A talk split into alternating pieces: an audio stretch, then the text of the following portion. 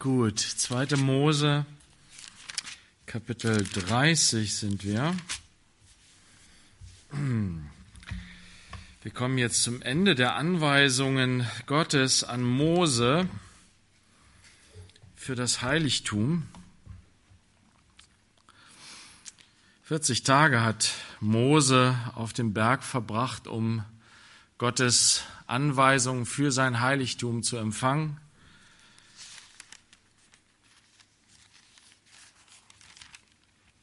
Und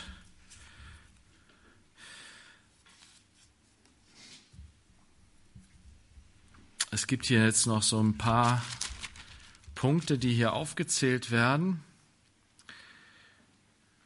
bevor dann Kapitel 31 tatsächlich dann der Abschluss kommt. Und wir wollen heute das Kapitel 30 zu Ende uns angucken. Hier gibt es drei Dinge, dass einmal das Lösegeld bei der Musterung, dann das Waschbecken und das Salböl und das Räucherwerk,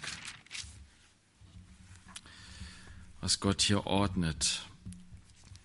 Und wir starten in 2. Mose 30, Vers 11.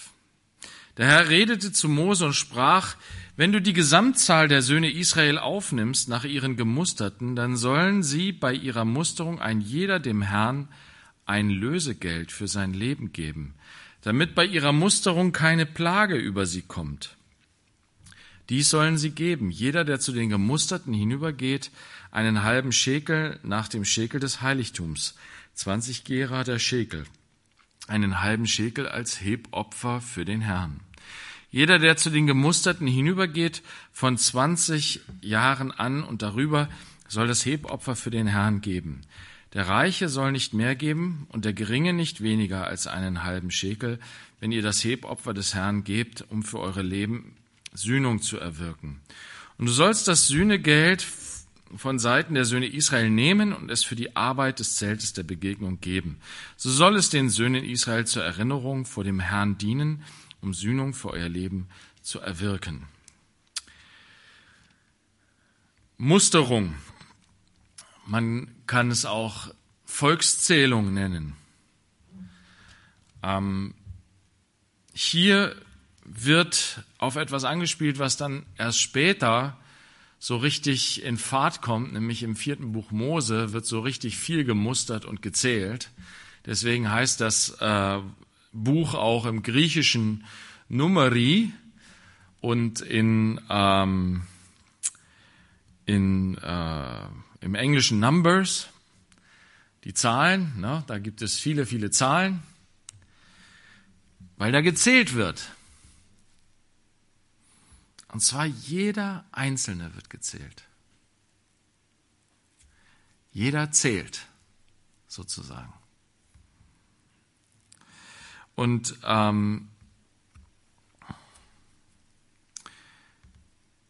Gott gibt jetzt hier so einen komischen Auftrag, wo wir erstmal fragen, wieso das? Wenn Sie also die Leute zählen, dann soll jeder dem Herrn ein Lösegeld für sein Leben geben, damit bei ihrer Musterung keine Plage über sie kommt. Zählen scheint was Gefährliches zu sein. Wenn man anfängt zu zählen, begibt man sich in Gefahr. Zahlen, also wenn wir anfangen zu zählen, dann kann es sein, dass eine Plage über uns kommt. Ähm, ich stelle mir das einmal ganz praktisch vor. Ne? Also manchmal haben diese Gebote ja einen ganz praktischen Hintergrund. Wenn nämlich all die Leute gezählt werden, dann treten die alle an zur Zählung. Und dann gehen sie vorüber. Einer nach dem anderen gehen sie vorüber und werden so gezählt. Und wenn diese Masse an Menschen jetzt alle zusammenkommen, ja, dann kann sich eine Seuche sehr schnell ausbreiten, oder? Das wissen wir doch. Deswegen sind große An Menschenansammlungen im Moment verboten. Also eine große Volkszählung in Hannover auf diese schlichte, einfache Art und Weise, nämlich indem man die ganzen Leute aufmarschieren lässt und dann einen nach dem anderen äh, abzählt, das ähm, ist im Moment nicht erlaubt wegen der Plage, die über uns kommt. Ähm. Wir sehen eine Geschichte im zweiten Buch Samuel, im zweiten Buch Samuel, Kapitel 24. Können wir einmal kurz aufschlagen.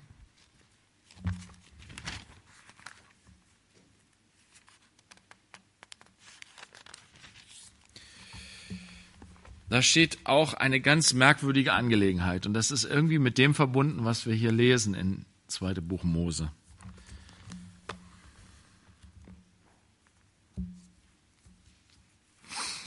Und wieder entbrannte der Zorn des Herrn gegen Israel. Der Grund dafür wird uns hier nicht genannt. Das Volk Israel hat aber Gott immer wieder Grund zum Zorn gegeben. Götzendienst und vielfältige Sünde in Ungerechtigkeit gegen Gott und gegen den Nächsten, Missachtung des Sabbatgebots ähm, ja, einfach sein Leben ich-zentriert statt Gott-zentriert zu leben. Nicht in der Liebe zu Gott und seinem Nächsten zu leben, sondern in der Liebe zu sich selbst. Also entbrennt der Zorn des Herrn gegen Israel. Was macht Gott in seinem Zorn? Er reizte David gegen sie auf, zu sagen, geh hin, zähle Israel und Juda. Da sagte der König zu Joab, dem Heerobersten, der bei ihm war, zieh doch umher in allen Stämmen Israels von Dan bis Beersheba, ihr sollt das Kriegsvolk mustern, damit ich die Zahl des Volkes kenne. Joab aber sagte zum Herrn, der Herr, dein Gott, mag zu dem Volk, so viele sie auch sein mögen, noch hundertmal mehr hinzufügen, während die Augen meines Herrn des Königs es sehen. Aber mein Herr und König, warum denn hat er gefallen an einer solchen Sache? Doch das Wort des Königs blieb fest gegen Joab und gegen die Obersten des Heeres. So zogen Joab und die Obersten des Heeres vor dem König aus, um das Volk Israel zu mustern. Sie gingen über den Jordan und begannen bei Aroer, bei der Stadt, die mitten im Flusstal liegt, und gingen weiter auf Gad zu und nach Jasa hin und kamen nach Gilead und in das Land der Hethiter, nach Kadesh, und sie kamen nach Dan und in die Umgebung von Sidon und sie kamen zu der befestigten Stadt Tyrus und zu allen Städten der Hiviter und der Kanaaniter, und sie zogen hinaus in den Süden von Juda nach Beersheba. Und sie zogen im ganzen Land umher und kamen am Ende von neun Monaten und zwanzig Tagen nach Jerusalem zurück. Und Joach gab dem König das Ergebnis der Musterung an. Und zwar gab es in Israel 800.000 Wehrfähige, die das Schwert zogen. Und die Männer von Juda waren 500.000 Mann eine Million dreihunderttausend wehrfähige Männer. Über 20 Jahre. Kämpfer, Krieger. Aber nachdem David das äh, Volk gezählt hatte, schlug ihm das Herz. Und David sagte zum Herrn, ich habe sehr gesündigt mit dem, was ich getan habe. Und nun, Herr, lass doch die Schuld deines Knechtes vorübergehen, denn ich habe sehr töricht gehandelt. Warum? Was ist daran so schlimm, das Volk zu zählen? Einen Überblick zu bekommen, wie viele Soldaten man hat.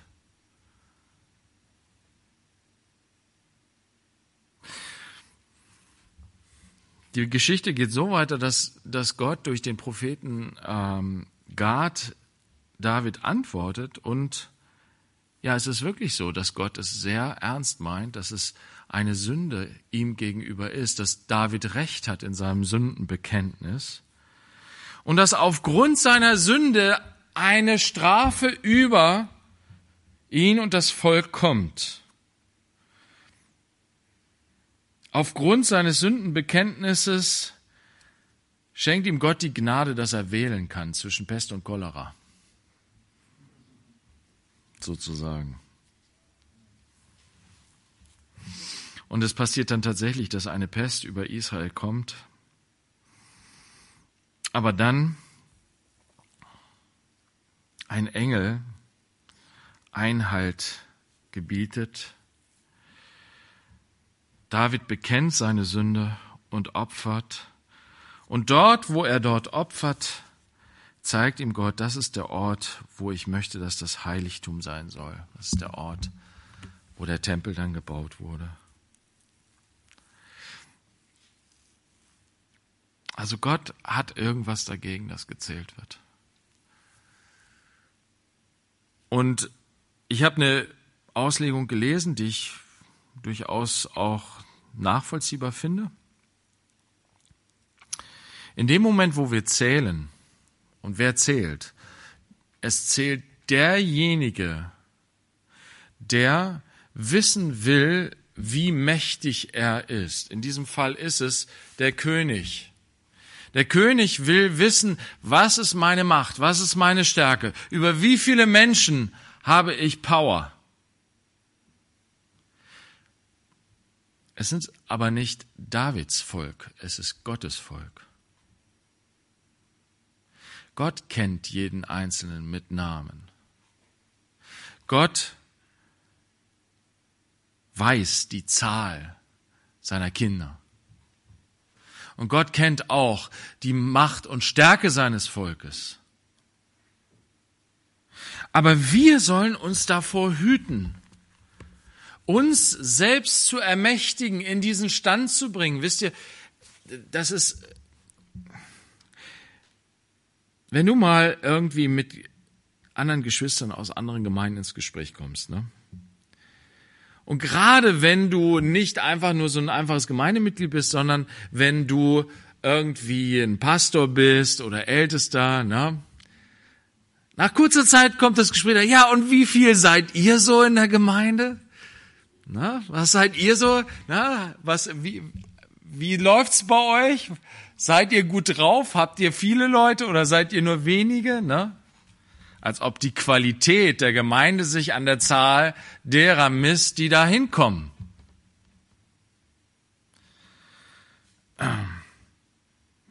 Natürlich ist es so, wenn Gottes Geist gegenwärtig ist und Gottes Geist wirkt in einer Gemeinde, ja, dann werden Menschen auch gesegnet, dann werden Menschen auch ausgerüstet dazu, dass sie hinausgehen und anderen Menschen erzählen, dass sie das Evangelium weitergeben. Ja, und dann bekehren sich Menschen auch. Und dann werden Menschen geheilt und befreit und erneuert. Und dann wächst die Gemeinde und täglich fügt der Herr hinzu, die gerettet werden sollen. Aber Geschwister, nur weil in einer Zeit sich vielleicht nicht viele Menschen bekehren, vielleicht sogar Menschen vom Glauben abfallen und abwandern, heißt es nicht, dass diejenigen, die zur Gemeinde gehen, nicht treue, hingegebene Gläubige sind. Weil der Geist der Zeit so hart ist, die, die, die, die, äh, die Erde sozusagen so hart geworden ist in einem Land, dass das Evangelium nicht mehr eindringen kann in die Erde. Das heißt nicht, dass das dass die Christen, Gott treu sind und ihm dienen, hingegeben, dass sie schlecht drauf sind, nur weil sie wenige sind. Wir müssen lernen, geistlich zu denken. Und geistlich zu denken heißt nicht, sich an Zahlen zu orientieren. Nicht in der Gemeinde, nicht in irgendwelchen Werken, wir sollten diese Ehrfurcht vor dem Zählen haben, wie in Israel, wie David. Wenn ich anfange zu zählen, dann begehe ich eine Sünde.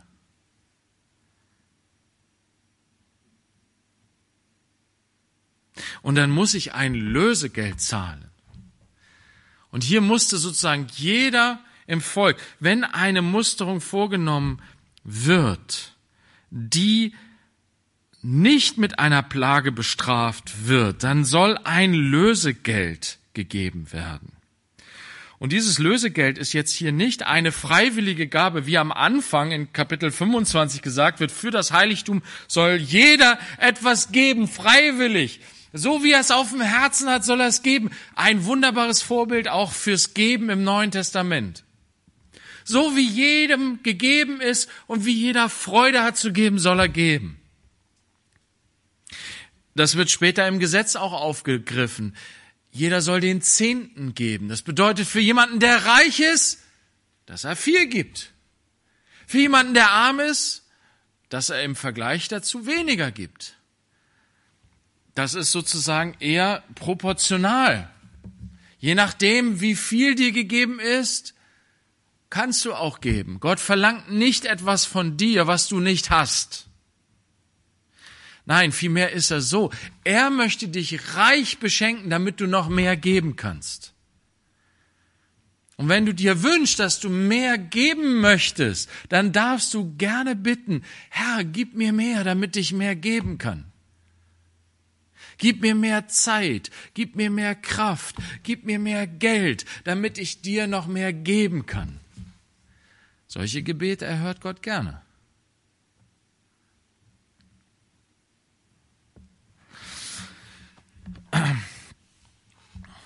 Aber hier mit dem Lösegeld ist es was anderes. Das ist eine Kopfsteuer. Das bedeutet, jeder zahlt den gleichen Preis. Bist du arm? Bist du reich? Egal. Du zahlst denselben Preis. Warum? Weil alle Menschen gleich sind vor Gott. Da gibt es keinen Unterschied.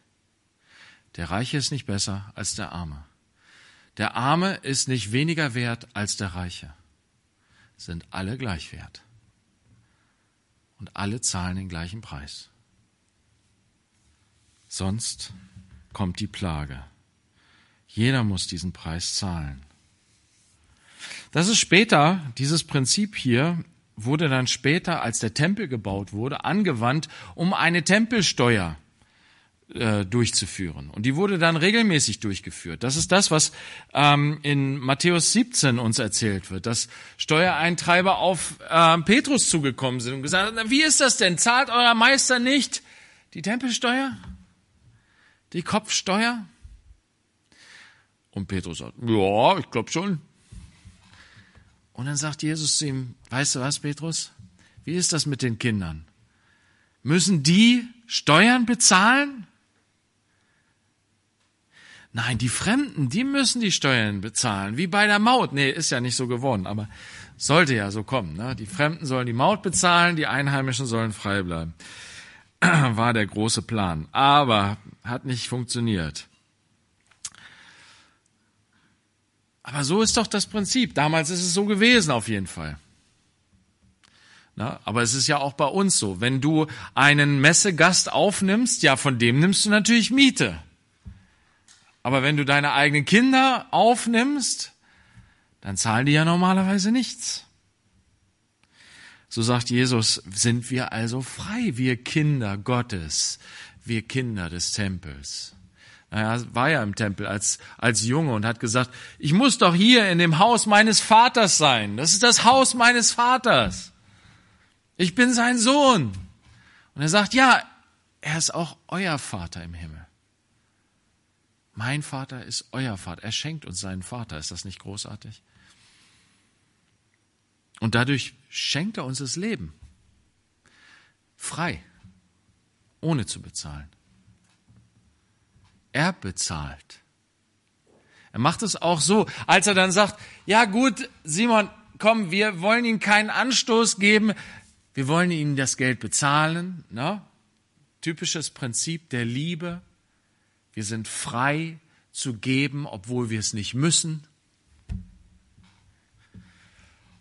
Sagt er, geh raus, angle einen Fisch und in dem Maul von dem Fisch findest du eine Münze, wo du für dich und für mich die Kopfsteuer bezahlen kannst. Für jeden gleich viel. Also was macht Jesus? Jesus schenkt Simon, dass er für sich und für Jesus bezahlen kann. Ist doch cool, ne? Und hinterher fühlt er sich gut. Ja, ich habe für Jesus und für mich bezahlt. Aber wer hat es ihm geschenkt? Jesus hat es ihm geschenkt. Wie ist das jetzt mit dem Sühnegeld, mit dem Lösegeld? Um für unser Leben Sühnung zu erwirken. Psalm 49 steht da was Interessantes. Hier geht es ja um die Musterung. Ne? Aber in Psalm 49 wird uns in umfassenderer Weise wird von in umfassenderer Weise von einem Lösegeld gesprochen. In Psalm 49 Vers na, wir fangen in Vers 6 an. Warum sollte ich mich fürchten in Tagen des Übels, wenn die Sünde derer, die mich hintergehen, mich umringt? Sie vertrauen auf ihr Vermögen und rühmen sich der Größe ihres Reichtums. Niemals kann ein Mann seinen Bruder loskaufen. Nicht kann er Gott sein Lösegeld geben, denn zu kostbar ist das Kaufgeld für ihre Seele, und er muss davon ablassen auf ewig, dass er fortlebe immer die Grube nicht sieht. Hier geht es darum, dass wir in einer viel größeren Bedrängnis sind als die Gefahr einer Plage nach einer Musterung. Der Tod steht uns allen bevor. Und der Psalmist sagt, keiner kann dich freikaufen.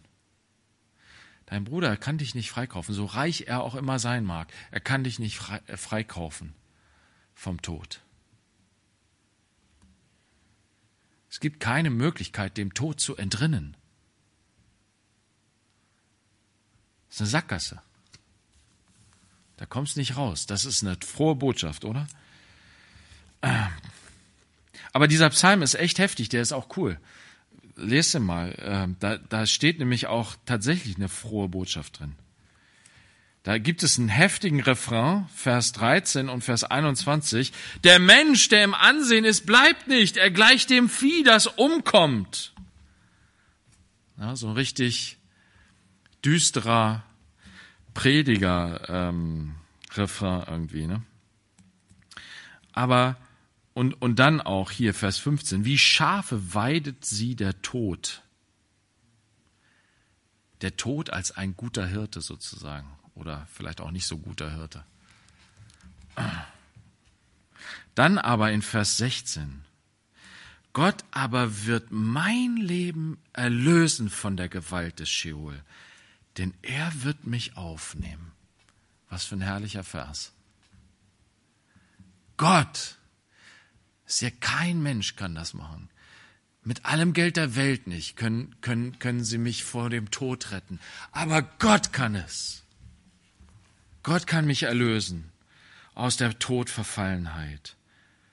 Und das steht in Markus 10, Vers 45. Aber bevor wir das lesen, lesen wir noch Markus 8,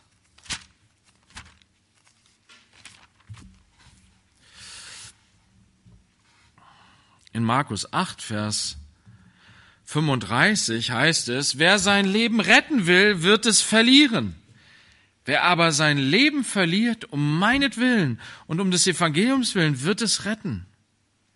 Denn was nützt es einem Menschen, die ganze Welt zu gewinnen und sein Leben einzubüßen? Denn was könnte ein Mensch als Lösegeld für sein Leben geben? Das ist eine rhetorische Frage. Nichts. Da gibt es nichts. Jesus greift das hier aus Psalm 49 nochmal auf. Es gibt nichts, was du geben kannst. Nichts, was ein anderer für dich geben kann. Nichts, was du selbst geben könntest. Paulus wird uns das in der äh, Erklärung des Evangeliums nochmal ganz klar vor Augen führen. Du kannst tun, was du willst. Du wirst mit deinen Werken es nicht erreichen, dich loszukaufen von dem Tod, von deiner Todverfallenheit. Nichts kann dich daraus retten. Von der Herrschaft der Sünde über deinem Leben. Und dann kommt die frohe Botschaft. Markus 10, Vers 45. Denn auch der Sohn des Menschen ist nicht gekommen, um bedient zu werden, sondern um zu dienen und sein Leben zu geben als Lösegeld für viele. Er ist das Lösegeld. Er ist das eine Lösegeld, das reicht für jeden. Er hat es bezahlt. Für jeden hat er das Lösegeld bezahlt. Für jeden einzelnen Kopf sind alle gezählt. Und er wartet nur darauf, dass die Zahl voll wird. Wir warten auch drauf. Und dann kommt er wieder. Und dann wird es eine herrliche Musterung geben. Wird er nicht alle einzeln sozusagen so vorbeiziehen lassen und sagen, eins, zwei, Schäfchen zählen, ne? Eins, zwei, drei. Ich bin überzeugt, er wird jeden Einzelnen in die Arme schließen. Er wird jedem Einzelnen auf die Schulter klopfen und sagen, gut gemacht, mein treuer Knecht, meine treue Dienerin. Das wird herrlich werden, diese Musterung.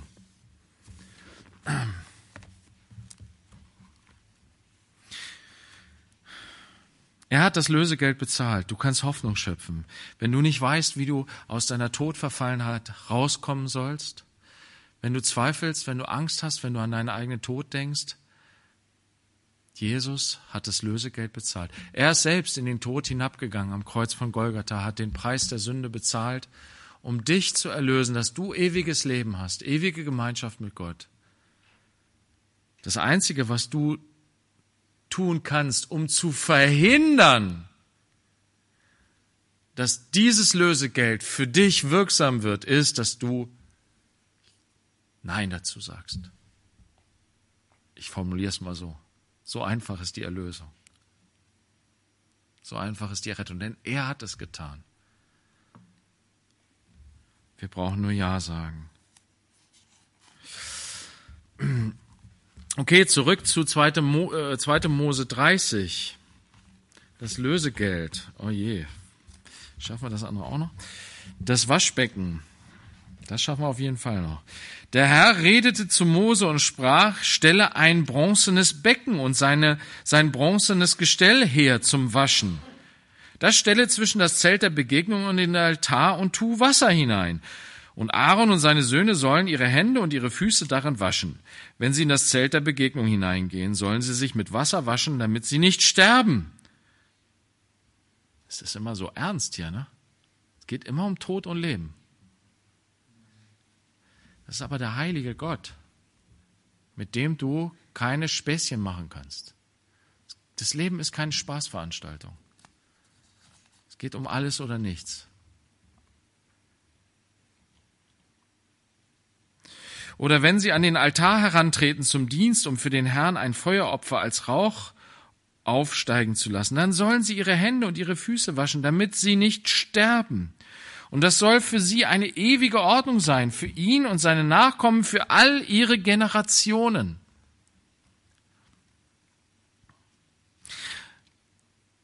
Es gibt ja diese Geschichte von Jesus, wo, wo die Pharisäer an ihn herantreten und sagen, warum essen deine Jünger mit ungewaschenen Händen? Und dann wird da gerne draus genommen, also ne, man hört das dann gerne als ähm, Jugendlicher, der immer genervt ist, dass die Eltern sagen, hier, kommst gerade von draußen rein, wasch dir die Hände, kommst zum Essen, hast du dir die Hände gewaschen? Oh, Jesus hat doch auch seinen Jüngern nicht gesagt, dass sie die Hände waschen müssen. Also, was soll's? Wisst ihr, dieses Händewaschen, das ist ja sowas Geniales. Das ist ja letztendlich das, was im 19. Jahrhundert entdeckt wurde. Äh, Hygiene. Händehygiene. Wie viel Unheil ist entstanden dadurch, dass Menschen so unhygienisch gewesen sind und sich die Hände nicht gewaschen haben. Und Gott hat es hier von Anfang an hineingetan. Und es ging ja ums Schlachten, all diese Dinge, wo, wo ne, viele Infektionsmöglichkeiten da sind. Ne? Sie sollten sich die Hände waschen, die sollten reinlich sein. Hände, Füße waschen, Dreck vermeiden, all diese ganzen Sachen. Da wurde geschlachtet, da wurde geopfert, da wurde gegessen. Da musste Hygiene her. Und da hat Gott gesagt, na klar, ein Waschbecken, Wasser hin. Die sollen sich waschen, sonst sterben sie. Ist doch ganz logisch, oder?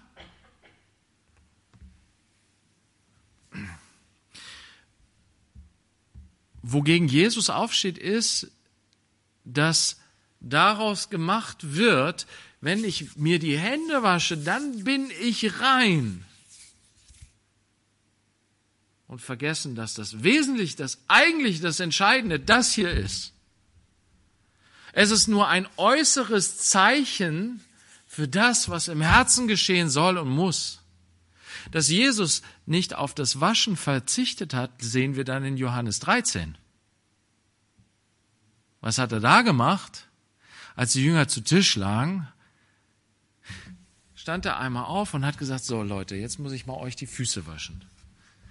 Hatten sie nicht gemacht, ne? Weil sie ja in der Gnade leben. Brauchen wir ja nicht. Wir leben ja in der Gnade, nicht mehr im Gesetz. Sagt ihr so, ah, ah, kommt her. Füße waschen ist jetzt angesagt. Simon hat gesagt, nee, nee, nee, nee, Jesus, du sollst mir nicht die Füße waschen, ich mach das für dich. Du bist doch der Herr und ich bin der Diener. Jesus sagt, nein, wenn ich dir nicht die Füße wasche, hast du keinen Anteil an mir. So wichtig war Jesus das Füße waschen, dass er gesagt hat, wenn du dir nicht die Füße von mir waschen lässt, dann wirst du keinen Anteil an mir haben. Tod oder Leben, du wirst sterben, wenn du dir nicht die Füße waschen lässt von Jesus. So ist auch in unserem Heiligtum ein Wasserbecken da, damit wir uns die Hände und Füße waschen. Was sagt hier Petrus dann? Er sagt, oh Herr, wenn du mich, na, dann wasch mich ganz, dann bade mich ganz. Jesus sagt, hey, wer gebadet ist, der muss nicht nochmal baden. Es reicht, wenn ihm die Füße gewaschen werden. Was meint Jesus damit? Er sagt, ähm, wir nehmen mal 1. Korinth, nee, Apostelgeschichte 22, 16. Er erzählt selber davon, von seiner eigenen Bekehrung und von, seiner, von seinem eigenen Bad, was er erlebt hat. Apostelgeschichte 22.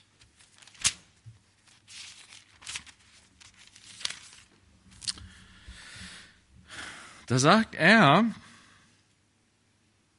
auf dem Weg nach Damaskus, hat richtig viel vor, für Gott zu machen, ne? richtig viel Mist in Verblendung und falscher Erkenntnis und Stolz und Selbstgerechtigkeit will er eine Menge Leute irgendwie fertig machen, die tatsächlich glauben, dass Jesus der Messias ist. Und dann begegnet ihn Jesus auf dem Weg. Und er erkennt, Jesus ist der Herr, der Kyrios. Er ist Gott selbst. Er ist der Messias. Was soll ich tun, Herr? Der Herr sagt, steh auf, geh nach Damaskus und dort wird dir von allem gesagt werden, was dir zu tun verordnet ist. Das ist Kapitel 22, Vers 10. Da ich aber von der Herrlichkeit jenes Lichtes nicht sehen konnte, wurde ich von denen, die bei mir waren, an der Hand geleitet und kam nach Damaskus. Ein gewisser Hananias, aber ein gottesfürchtiger Mann nach dem Gesetz, der ein gutes Zeugnis hatte, von allen dort wohnenden Juden. Das war ein gläubiger Mann und hatte trotzdem ein gutes Zeugnis von allen gesetzestreuen Juden.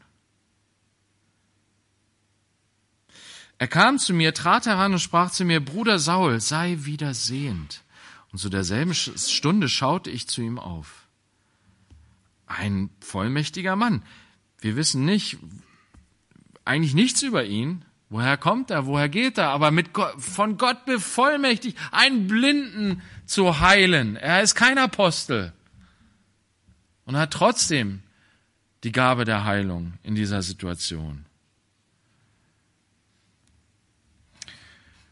Er aber sprach, der Gott unserer Väter hat dich dazu bestimmt, seinen Willen zu erkennen und den Gerechten zu sehen und eine Stimme aus seinem Mund zu hören. Denn du wirst ihm an allen Menschen ein Zeuge sein von dem, was du gesehen und gehört hast. Und nun was zögerst du? Steh auf, lass dich taufen und deine Sünden abwaschen, indem du seinen Namen anrufst. Lass dich waschen, Paulus, und zwar voll und ganz. Und das war die Taufe als Symbol. Das Untertauchen unter das Wasser ist genau dieses Bad, was das symbolisiert. Aber abgewaschen wird er, indem er seinen Namen anruft. Und das lesen wir in 1. Korinther ähm, 6.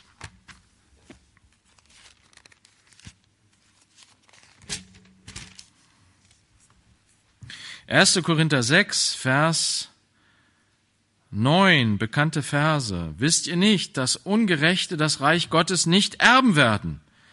Da ist nochmal dieses Ihr seid des Todes, wir sind des Todes, wir Ungerechte. Ihr irrt euch nicht, weder Unzüchtige noch Götzendiener, noch Ehebrecher, noch Weichlinge, noch mit Männern Schlafende, noch Diebe, noch Habsüchtige, noch Trunkenbolde, noch Lästerer, noch Räuber werden das Reich Gottes erben. Und das sind manche von euch gewesen. Und die anderen? Die waren heilig die waren gut, die waren gerecht, die brauchten keinen Erlöser. Nein, das ist hier nur eine ähm, Art von freundlicher Rede, wenn ich das mal so sagen will. Dass er hier nicht sagt, das seid ihr alle gewesen, sondern nur manche will er nicht sozusagen, ne, will er die Chance geben, dass nicht alle sich völlig äh, vor, die, vor den Kopf gestoßen fühlen. Aber in Wirklichkeit sind wir das alle gewesen. Ich weiß nicht, wer sich ausnehmen will von den Unzüchtigen oder von den Götzendienern oder von den Ehebrechern. Wer möchte sich ausnehmen von den Dieben, den Lästerern, Das sind manche von euch gewesen. Aber ihr seid abgewaschen, aber ihr seid geheiligt, aber ihr seid gerechtfertigt worden durch den Namen des Herrn Jesus Christus und durch den Geist unseres Gottes. Und darum geht es.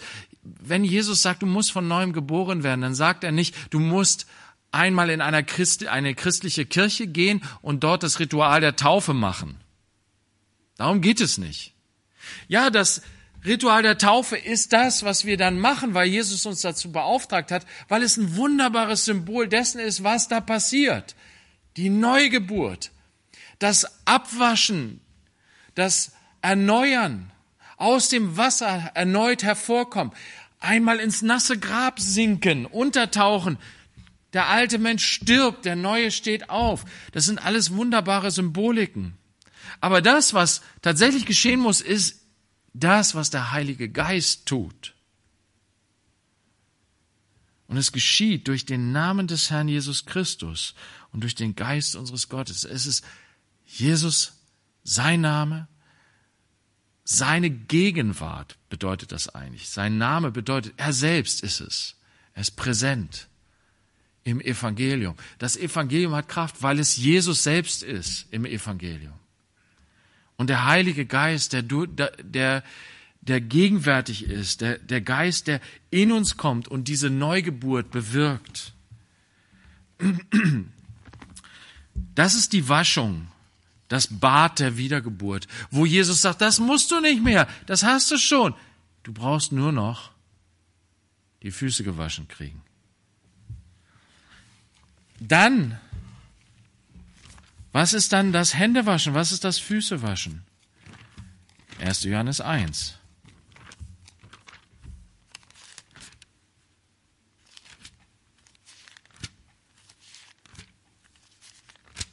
Und hier geht es nicht darum, dass wir irgendwie ähm, erlöst werden müssen. Nein, der Preis wurde bezahlt, das Lösegeld ist bezahlt.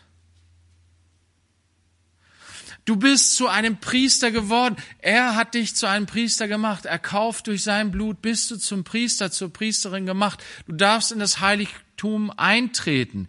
Du sollst ihm geistliche Schlachtopfer darbringen, indem du ihn lobst, ihn preist, ihm dankst, indem du dich ihm hingibst, in dem Geben deinem Nächsten, in der Hingabe an deinen Nächsten.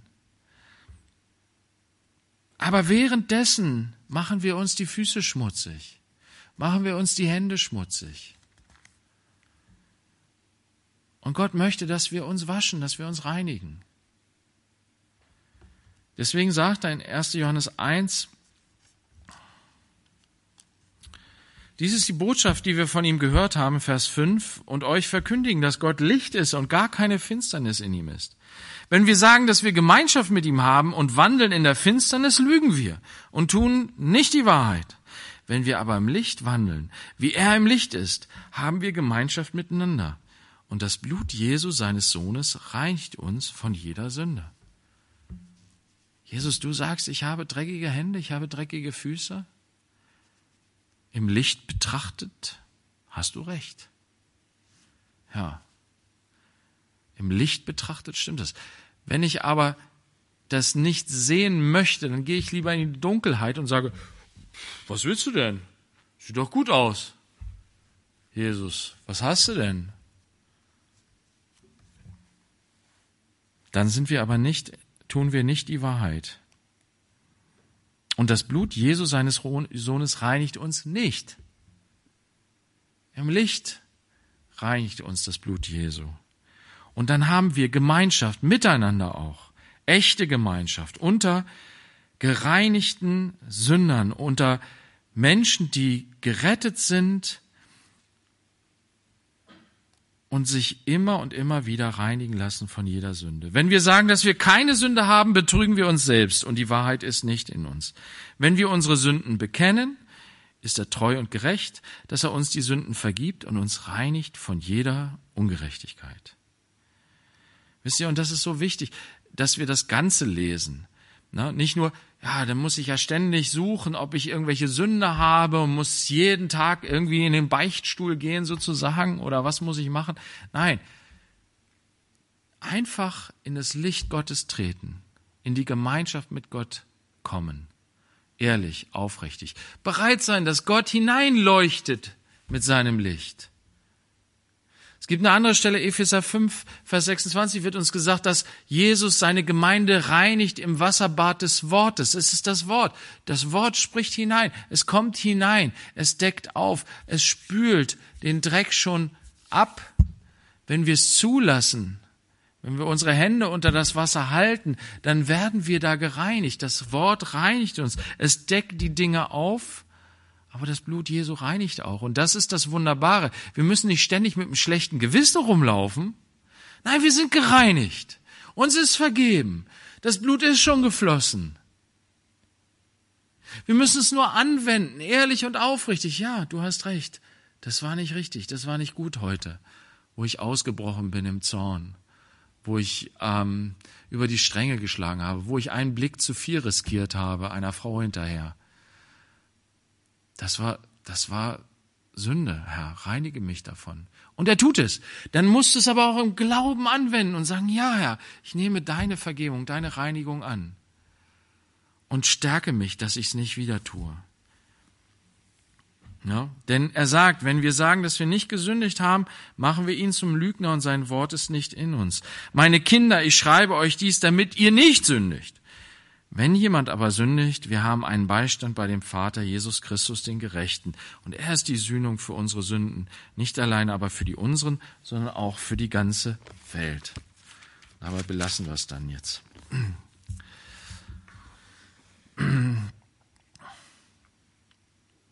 Jesus, wir danken dir dafür, dass du den Preis bezahlt hast, dass du uns ausgelöst hast ja, dass wir zu der Schar derer gehören, die zu deinem Volk gehören, dass wir gezählt sind.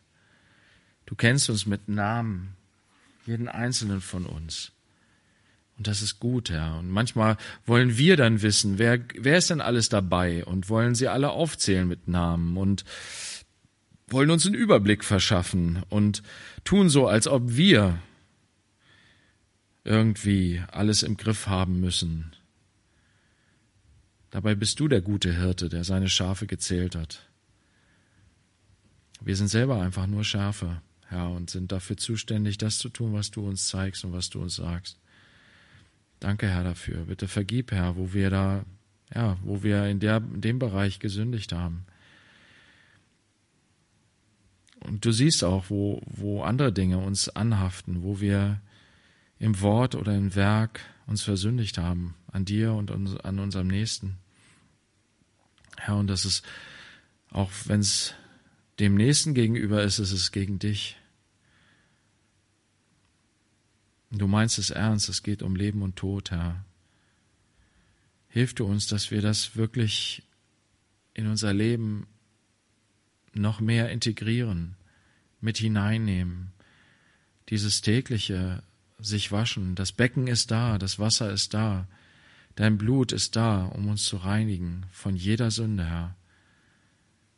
So hilf du uns wirklich darin zu leben, darin zu wandeln, so dass wir dir einen wohlgefälligen Priesterdienst ausüben, dass du deine Freude daran hast, dass wir nicht mit dreckigen Händen unsere Opfer darbringen und du keinen Gefallen daran hast, Herr. Und viel mehr als die Hände sind es unsere Herzen, Herr. Und ich danke dir, dass du, dass dein Blut geflossen ist, um uns zu reinigen von jeder Sünde. So bitten wir dich, dass du das jetzt tust. Und wenn wir das Abendmahl nehmen, dass wir, ja, dass wir ganz offen und ehrlich dir all die Dinge bekennen, die, ja, die in deinen Augen Sünde sind, die dreckig sind, Jesus, die, die nicht vor dir bestehen können. Segne die Zeit jetzt auch im Mahl, Herr. Amen.